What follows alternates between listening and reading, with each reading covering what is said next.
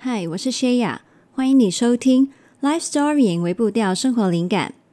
这个是来电显示谢雅的环节，没有剪辑，也没有写稿，只是单纯有话想对你说，所以打了这通电话给你。谢谢你接起了这通电话。又有一段时间没有来做这个环节了。那嗯，今天呢，我觉得是自己处于一个创作能量比较高，然后比较有元气的状态，所以突然间呢，觉得好像也很想要再打开这个麦克风录这个环节跟你聊天。那呃，话说呢，我其实这几天呢，应该说这两天吧。我发现自己呢是处于一个我没有刻意要去找灵感，但是呢，我可能从不同的生活细节，或是呢听不同的资讯的时候，都会跳出一些的创作的题材。那所以这两天属于一个比较灵感爆发的很自然的状态。那为什么要跟你讲这件事情呢？因为呢，我想起啊。之前我有在嗯、一次的电子报写信给你们的时候呢，有分享到说我们呢人的状态会起起伏伏是很正常的，就是有时候我们会比较有自信一点，偶尔呢会有自我怀疑的时候，然后有时候我们可能会自律一点，有时候觉得自己好像比较自在懒散等等的。所有的人呢，都一定会有不同的状态出现，但是呢，你会注意到，我们很容易呢，就会用某一个形容词来定义自己，而且呢，我们很容易偏颇的选择了某一个状态下的那个我们的形象来定义我们自己是个怎样的人。比如说呢，自呃一些自我的要求比较高的人呐、就很容易呢，会在懒散的时候、想要休息的时候、相对没那么自律、想要去玩的时候呢，可能呢就会把这一些时刻的状态放大，然后就描述自己是一个懒散、不自律的人。那一些相对可能自信比较高的人呢，他们可能就是比较容易看到。他们呃去面对挑战的时候，勇敢的那一些面相，然后认为自己就是一个很勇往直前的人。但是呢，他们其实也会有一些可能相对保守，呃，需要去规避风险的时候嘛。那所以呢，呃，我觉得为什么我们看见自己的状态有不同的起伏是很重要呢？嗯，我用我自己作为例子，像我刚刚讲。这两天呢，我就觉得自己的灵感比较丰富嘛。但是呢，其实有很多时候我会处于一个找不到灵感，然后感到极度焦虑。那没办法，因为我要创作啊。那我要创作，我就要有题材跟你分享嘛。如果想不出来，灵感又不是一些硬挤可以挤出来的东西。那我自己呢，嗯，就是也会很容易在那一些比较。灵感枯竭的状态呢，就会想自己想成是一个啊，我就是很没有创意的人呐、啊，我就是没什么才华，我不知道可以讲什么。嗯，我真的适合当内容创作者吗？然后呢，就会越想越多的自我怀疑，越滚越大嘛。甚至呢，你把它定义成你自己的个人特质。但是今天，呃，我觉得从我这两天的那个灵感的状态，我又重新想起。其实呢，我们呢必须非常的小心，就是我们要去很如实的去观察自己不同状态下到底是什么样子、什么样的心态、什么样心情，那我们才不会很偏颇的用我们某一刻当下的状态来定义自己，尤其是我们自我批判非常。嗯、就是非常非常常自我怀疑或者非常常自我批判，有这个习惯的人呢，那就很容易呢会取我们在比较脆弱的时候，或是你感觉比较不好的时候呢，用那些标签来贴你自己，然后那些标签贴在你身上的时候，你又更会就是选择性的看见符合这个标签的那些脆弱状态。然后忽略掉你有资源的那些时候，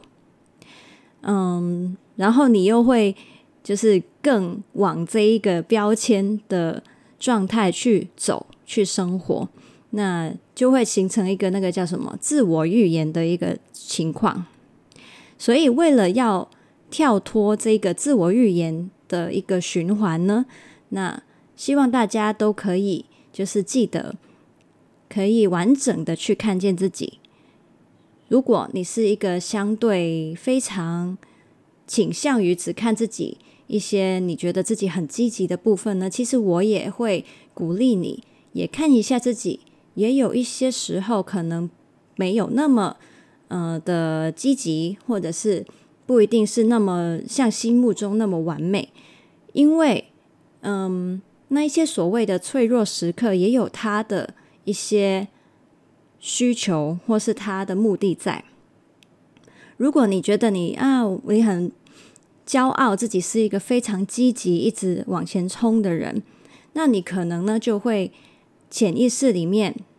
抗拒那些需要休息的那个，嗯，就是人的最基本需求，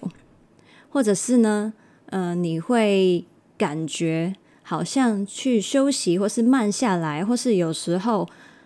懒散一点也没关系。那其实你这个也是对自己一个非常高的要求跟期望。也有另外一边，就是如果你很习惯看自己不好的地方。看自己比较嗯不理想的状态来定义自己的话，那同样的就往另外一个方向多去看看自己，原来也会有有呃一些有勇气的时候，嗯、呃、勇敢的时候，或是嗯积极的时候，或是像我有灵感的时候，或是你嗯、呃、可以跟人很好连接的时候等等。那但是记得。不管是什么样的状态，都没有办法定义你，因为你作为一个完整的人，你就是所有状态都有。那没有必要呢，用这个框架来限制自己，来定义自己，然后你就会发现，你的生活原来会自在很多。再进一步的话呢，甚至是你可以去善用你不同的状态去做不同的事情，像是我，嗯。在灵感枯竭的时候，那我做我我要怎么做呢？那可能呢，我就是在那个时候，我就可以去改为做一些相对比较固定呃重复性的东西啊，或是我去做做家事啊，或是呢，我也去感受一下，在这个状态下，我还可以实验一下有什么不同的方式帮我启动灵感。那也许我就会在这个状态里面。找得到，原来我还有一些方法可以带自己调整我的状态。那但是呢，也不必逼自己脱离这个状态。同时，我也可以提醒自己，因为我虽然有灵感枯竭的时候，但我也会有灵感到来的时刻嘛。那我就顺着这个的，嗯，顺着这个顺流，或者顺着这个的呃变化。我就迎接那个灵感到来的时候，那我在那个时候就多去创作啊，多写啊，然后多分享啊。那就像我今天会去跟你录音，并不是因为我手上的事情全部做完了，其实我反而是因为很多灵感，我有好多事想做，但是我依然觉得我有能量，想要在呃这个方式去跟你分享。那所以我就趁现在有这个灵感，我就去讲这样子。好，那今天是一些自己小小的分享，然后跟一些想法，那没有很很具组织性啦，因为也是随便马上开麦克风就录嘛。那希望对你来说也有一些的连结，然后也分享一点我最近的动态好了。那其实呢，我在这个礼拜的。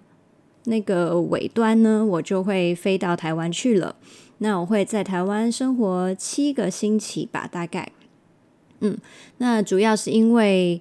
呃，我平常生活在香港，那我是跟我老公一起生活，但是呢，我自己原生家庭的家人全部都在台湾，那所以呢。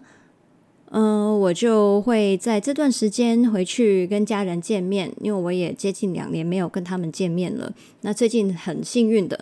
台湾跟香港两边的那个防疫的措施都变得比较宽松了，那我就比较容易可以这样子去做来回。那所以呢，呃，我也不知道到台湾的时候，我自己的生活状态会是如何。嗯，因为就是我也可能会想要多花时间跟家人在一起，或是会不会跟他们到处去走走，或是见一下台中，因为我我会回台中啦，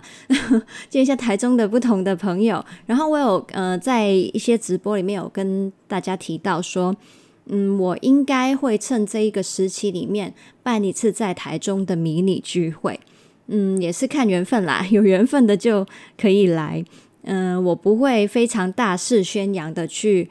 公布这个聚会消息。我大概会是，嗯、可能在线动发报名的那个呃表单这样子，然后而且我的人数会限得非常非常非常非常少，因为我大概现在的想法就是可能约几个人，然后一起出来到某一个咖啡厅一起去吃吃东西、聊聊天，就这样而已。那不会是一个很大型的见面会，对，所以就看缘分，你有没有刚好在限动发的时候来得及报名？那我会限一个数量，然后嗯，就是取前面几个报名的人就结束了，就结束报名了。所以，嗯，对，很佛系的一个状态。那你如果对于想要来台中一起跟大家啊、见见面聊聊天，然后见见我的话呵呵，因为我其实一直都没有跟没有露脸嘛，那所以可能这会是蛮难得，好像应该是第一次吧，第一次我真的跟你们就是面对面去相处的一个机会。那如果你想要参与呢，就记得要注意我们的 IG 或是 Facebook 的限动，那我不会发文。去通知，所以请你们就注意限动的新的动态喽。好，那诶，我刚刚讲到说我回台湾的那段时间嘛，就是还不知道我的生活状态跟安排，所以我也不确定我会不会就是真的还是这样子固定周更。那我到时候可能会想要随性一点，按照到时候的状态来，嗯，看看怎么样更新这样子。好，那。就这样喽，我们之后有机会就再聊吧，拜拜。